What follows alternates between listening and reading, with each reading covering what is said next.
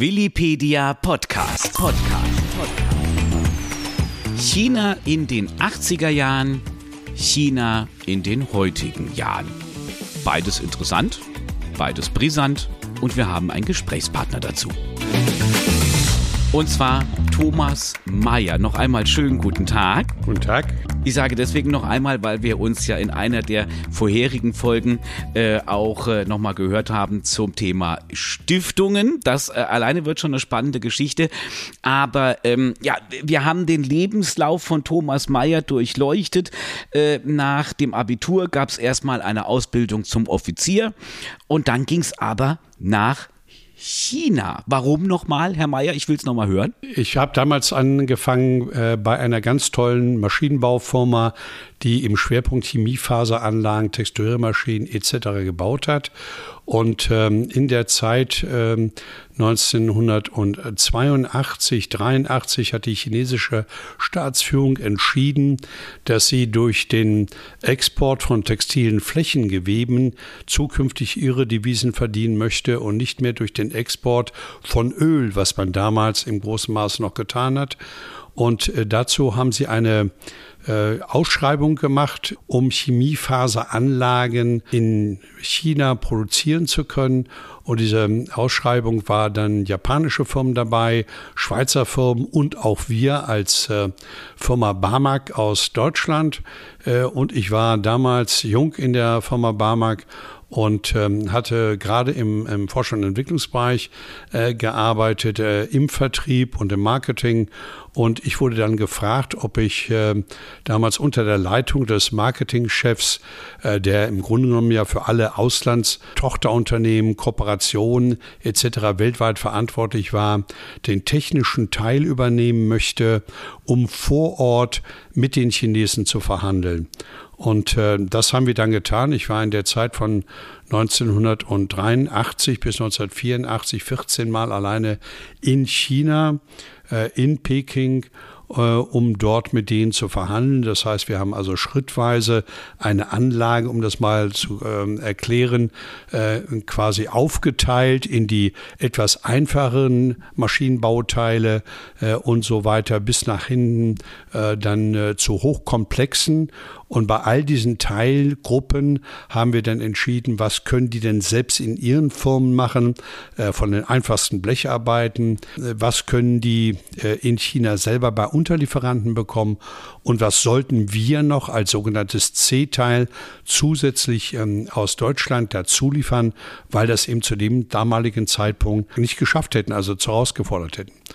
Und so haben wir das dann aufgebaut und wir haben tatsächlich äh, zum Schluss nachher den, das gewonnen und waren wir natürlich ganz stolz drauf. Und äh, ja, dann haben wir den Vertrag bekommen.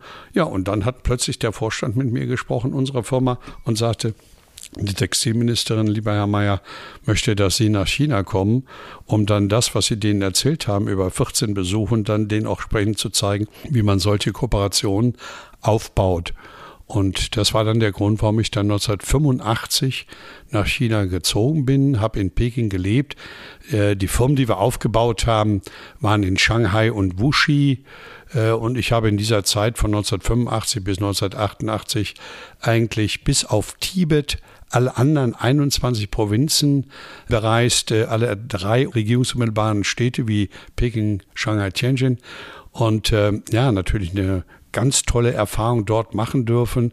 Ich war eigentlich kaum zu Hause in Peking, äh, sondern äh, war meistens unterwegs, weil äh, die Chinesen so schnell äh, dieses Thema antizipiert haben. Das heißt, sie wollten also einfach, jeder wollte dann eine Chemiefaseranlage haben. Und das war einfach eine unglaublich aufregende Zeit. Und wir haben, um einfach das mal in Zahlen auszudrücken, wir hatten damals schon seit äh, Ende der 70er, äh, also ähm, Anfang 80, einen Umsatz von 20 Millionen D-Mark gemacht gemacht. Nach drei Jahren haben wir über 200 Millionen Umsatz gemacht. Und das war natürlich ein Riesenerfolg für uns alle vor Ort mit der ganz tollen Supermannschaft, die wir natürlich zu Hause hatten und uns da blendend unterstützt haben. Seitdem ist er übrigens das junge Pferd. Naja, das junge Pferd muss man insofern erklären, ähm, als ich dann 1988 nach Hause gegangen bin. Das war ganz toll. Mit 32 Jahren wurde ich dann der Marketingchef und damit eigentlich verantwortlich für alle Tochterunternehmen und Kooperationen weltweit in einem Maschinenbauunternehmen mit insgesamt äh, über 5000 Mitarbeitern damals.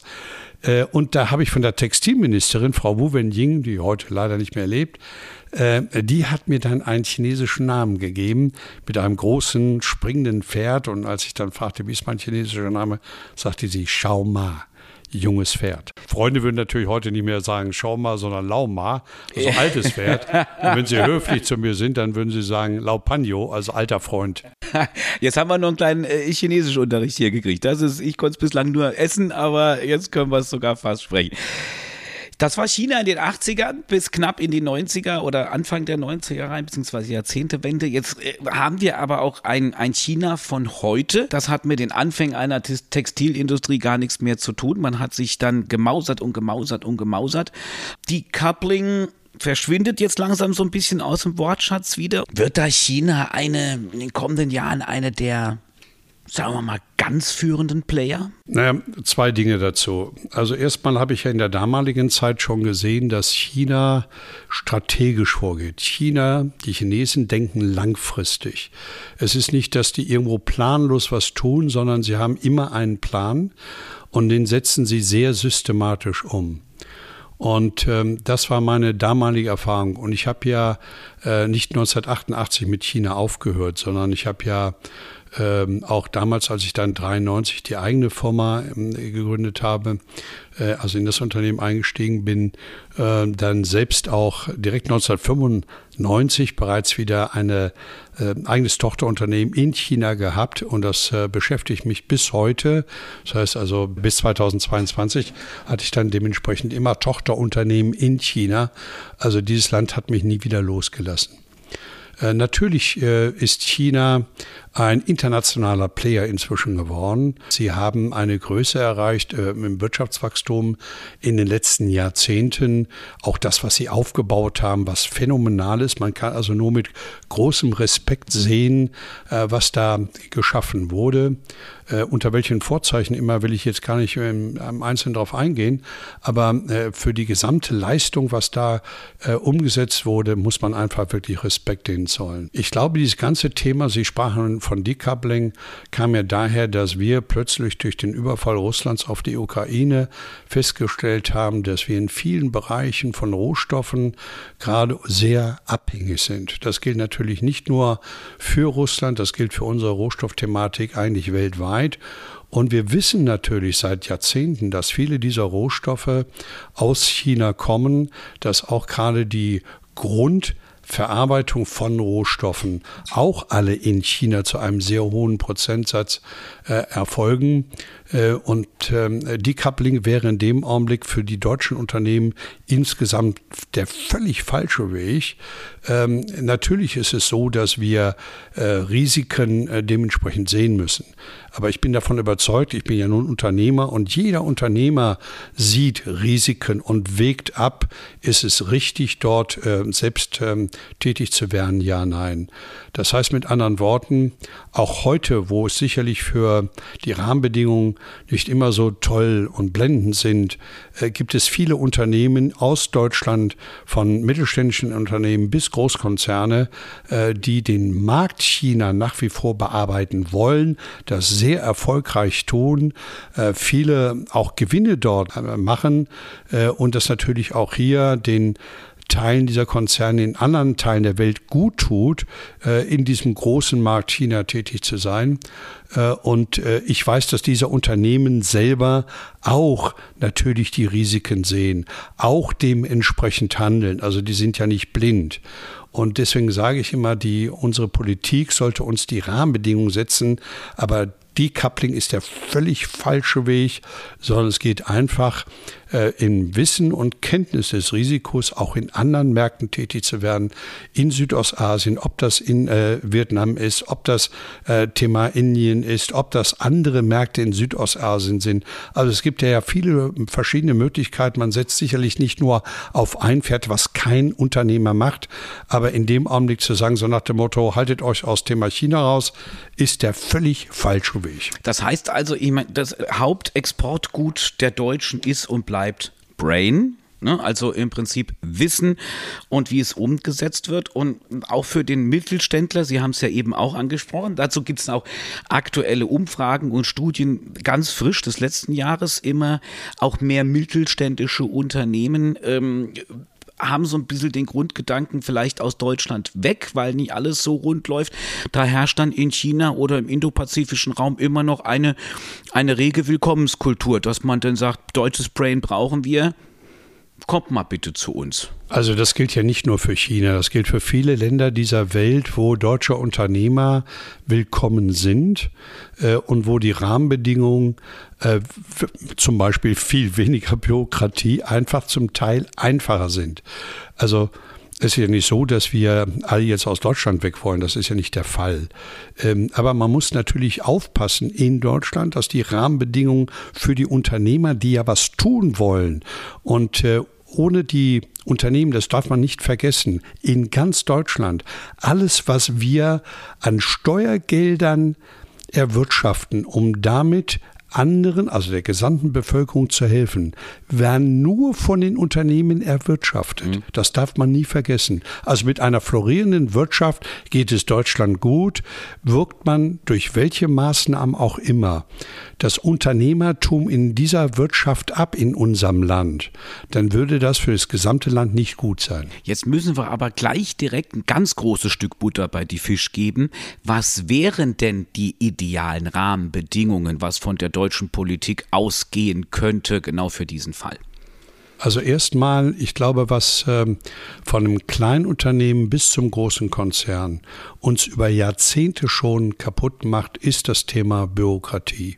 Ich glaube, dass der Bundestag, auch die Landtage immer meinen, sie müssten immer noch mehr Gesetze kreieren, immer noch mehr irgendwo im Detail regulieren. Dabei sollen sie die Unternehmer wirklich Unternehmer sein lassen. Ähm, natürlich gibt es wie in allen Bereichen auch vielleicht dort hier das ein oder andere schwarze Schaf, wo man meint, oh, das müssten wir auch noch regeln. Aber die über 98, 99 Prozent, die wirklich gemeinsam mit ihren Mitarbeitern und Mitarbeitern zum Wohle des Unternehmens und damit zum Wohle auch der deutschen Gesellschaft was tun wollen, umsetzen wollen, brauchen diesen bürokratischen Aufwand überhaupt nicht mehr. Als ich IHK-Präsident in Nordrhein-Westfalen war, haben wir damals mit dem damaligen Wirtschaftsminister eine Clearingstelle eingerichtet, so dass beim ersten ministeriellen Entwurf, ähm, äh, wenn ein neues Gesetz wieder rauskam, sofort geprüft wurde von Fachleuten, welche Auswirkungen hat das auf die Wirtschaft, um es dann zu korrigieren und wirtschaftsfreundlich zu gestalten.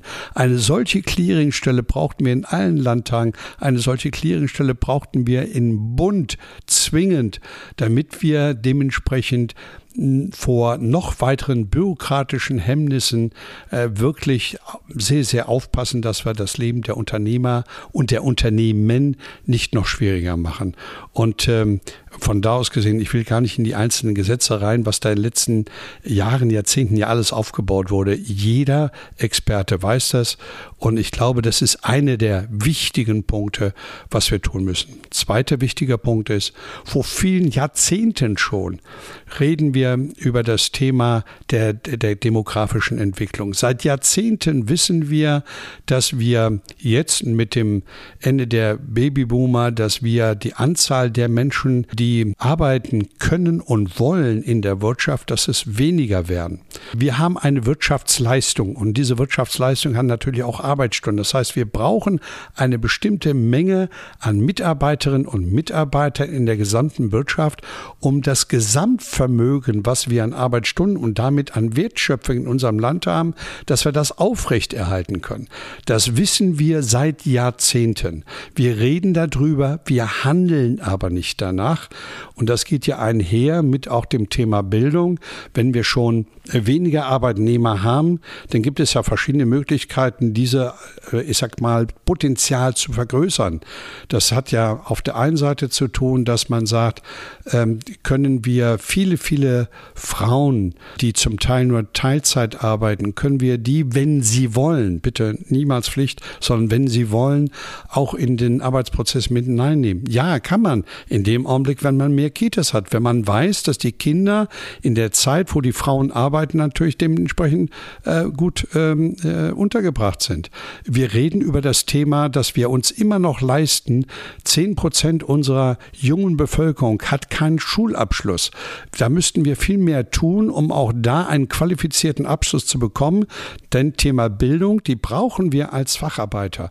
Und wir wissen aufgrund der Demografie, dass wir eigentlich gut 400.000 Menschen brauchen, die wir positiv von anderen Ländern nach Deutschland reinholen und zwar wirklich integrieren. Wir haben ja Integrationsprozess in den letzten Jahren alles falsch gemacht, was man nur falsch machen kann. Es gibt natürlich das eine oder andere, auch was man vernünftig gemacht hat, aber den gesamten Ansatz her ist es verkehrt. Jetzt wollen wir Einwanderungsland auch sein, nachdem wir endlich für uns gesagt haben, wir sind Einwanderungsland, was wir eigentlich ja schon seit Jahrzehnten sind. Aber wir müssen diese Einwanderung qualifizieren. Wir müssen dafür sorgen, dass diejenigen kommen, die wir für unseren Wohlstand benötigen, und zwar für uns alle. Auch das wissen wir seit Jahrzehnten und haben es politisch nicht geschafft, dementsprechend diese Dinge umzusetzen. Ich könnte jetzt noch eine Stunde reden, aber ich will nur sagen, das sind die Hauptpunkte, wo man schon mal sagt, was wir als Grundlage überhaupt bauen. Weniger Bürokratie, alles Thema, was mit dem Thema Demografie zu tun hat, was mit dem Thema Bildung zu tun hat, äh, mit dem Thema, dass wir qualifizierte Fachkräfte aus dem Ausland benötigen. Ansonsten haben wir aufgrund der Demografie einfach nicht die Menschen, die wir benötigen. Manche sagen ja, vielleicht wird das KI oder äh, die äh, KI das ein oder andere ersetzen. Wollen wir mal abwarten. Ich glaube das nicht, dass wir in vielen Bereichen ähm, KI die menschliche Arbeit alles ersetzen kann. Ähm, von da aus gesehen sind diese Dinge eigentlich primär. Und deswegen sage ich immer von einer vernünftigen Infrastruktur, alles was dazugehört, diese Rahmenbedingungen, das soll der Staat machen und die Unternehmer bitte selbst machen lassen sagt der Mann, und ich liebe als Moderator Querverbindungen, der sehr erfolgreicher Unternehmer ist in Deutschland und der Stiftungsgründer ist. Und genau äh, bei der Gemeinnützigen Stiftung geht es nämlich zum Beispiel ums Thema Bildung. Ganz, ganz wichtig für Thomas Mayer. Und wir merken gerade, wir möchten gerne drei bis vier Stunden mit dem Herrn Mayer reden. Können wir, deswegen die Querverbindung, 15. März, möchte ich nochmal darauf hinweisen, Auditorium der Mallorca Zeitung, große Veranstaltung, Networking-Veranstaltung Veranstaltung, Infoveranstaltung, ähm, moderiert von Sabine Christiansen. Äh, es geht ums Thema Stiftungen und Thomas Mayer wird da nämlich auch mit dabei sein. Die Links dazu zum Event und Anmeldung in den Show Notes. Wir wollen aber jetzt mal ganz kurz nach Mallorca kommen. Das ist jetzt der neue Lebensmittelpunkt quasi für Sie. Ein neuer Lebensmittelpunkt neben meinen bisherigen, ja. Jetzt können wir sogar Mallorca als Spiegel der Welt Richtung China. Wir haben einen Dauer-Mallorca-Gast und zwar Jack Ma, großer Unternehmer aus China. Von der Partei, Sie mögen mich korrigieren, Herr Mayer, von der Partei ein bisschen verstoßen, weil, das müssen wir auch hervorrufen, erfolgreiche Unternehmer in China, die sollten dann schon immer ein bisschen mit der Partei liebäugeln. Ist das richtig? Also man darf sich mit denen nicht verhageln, sagen wir mal so. Fakt ist natürlich, ähm, dass man in dem politischen Gefilden in China äh, schon dafür sorgen sollte, dass man überall auch Freunde hat. Bei Jack Ma und vielen ist es so, die sind Chinesen und da mag die Partei in China gern auch immer bei den Unternehmen ein bisschen mitreden. Da ist ja der Deal, ich mach dich groß, ich mache dich reich, aber ich will mit dabei sein. Und wer dann sagt, will ich aber nicht mehr wie Jack Ma, der äh, ist dann, der kommt dann halt lieber nach Mallorca. Aber gleichzeitig ist es ja so, dass die Balearenregierung und Mallorca sehr intensiv gerade auch im diplomatischen, im politischen Sinne mit China liebäugelt. Das ist dann quasi der richtige. Sie waren bei Baerbock mit dabei nach, nach ihrer China-Reise. Was die Taktik der Balearen angeht, das ist schon eine richtige eine richtige Richtung. China ist ein wichtiger Wirtschaftspartner, nicht nur für Deutschland, sondern äh, für die Europäische Union insgesamt und natürlich damit auch für Spanien und auch Mallorca. China ist ein riesiges Land mit unglaublich viel Potenzial. Äh, bei all den Fragezeichen, die man hier und da setzen kann. Wir sind abhängig von vielen Rohstoffen, von vielen anderen Grundlagen, die dort ähm, erzeugt werden in China. Und solange wir dort mit denen vernünftig handeln können, äh, sollten wir das tun? Warum sollten wir das nicht machen? Das ist der eine Punkt. Und wenn Mallorca das auch machen möchte, wunderbar. Ich habe Mallorca, wenn ich das sagen kann, kennengelernt, weil ich vor 30 Jahren äh, aus Fernost, aus Singapur mit einem Ausbildungskapitän der Lufthansa geflogen bin, der vorher bei LTU und Air Berlin und Condor überall war und hat in seinem ganzen Leben Touristen auf die schönsten Plätze oder zu den schönsten Plätzen dieser Welt geflogen. Und es gibt ja viele ganz tolle Plätze. Und dann habe ich ihn, äh, als wir zurückflogen, gefragt, so nach dem Motto, äh, das ist ja toll. Also wir haben festgestellt, er war überall da, wo es schön war und ich war überall da, wo es Geschäfte gab in meinem Leben. Und dann habe ich ihn gefragt, so spontan, Menschenskind, wo würden Sie denn Ihren Lebensabend am liebsten verbringen? Wo würde es Ihnen denn am besten gefallen? Und es kam spontan wie aus der Pistole geschossen das Thema Mallorca. Und äh, das ist kein Witz, es ist, stimmt wirklich so, dass seitdem ich immer daran denke, mal auf Mallorca auch was zu tun. Und äh, dass nach den vielen Themen, die ich in meinem Leben erleben durfte, jetzt auch mich nach Mallorca gezogen hat und ich äh, äh, neben den ja sehr bekannten Themen, die wir gerade diskutieren, ob China äh, oder anderes, ja, Mallorca ist äh, liebenswert. Wir sind jetzt ganz neu hier. Äh, wir sind froh, dass wir äh, diesen äh, Schritt auch gewagt haben. Und äh, ja, äh, da ich ja nun als Unternehmer auch was tun muss, äh, werde ich also auch zukünftig hier mich engagieren im Bereich Real Estate und äh, da freue ich mich einfach drauf. Wir freuen uns erst recht drauf. Auf noch viele weitere Gespräche, die genauso interessant bleiben. Vielen Dank, Thomas Mayer, an dieser Stelle. Herzlich willkommen auf Mallorca. Vielen, vielen Dank. Und wie gesagt, noch einmal 15. März, da ist er dann live auch vor Ort im Auditorium der Mallorca Zeitung, wenn es um Thema ja, Stiftungen geht. Und ich glaube, wir werden an diesem Tag mit Thomas Mayer nicht nur über Stiftungen reden, sondern es gibt so vieles. Vieles haben wir gehört. Vielen Dank, dass Sie dabei waren. Dankeschön. Mehr hören Sie übrigens auf podcast.blattes.net. Willipedia, auf Mallorca verankert, weltweit vernetzt.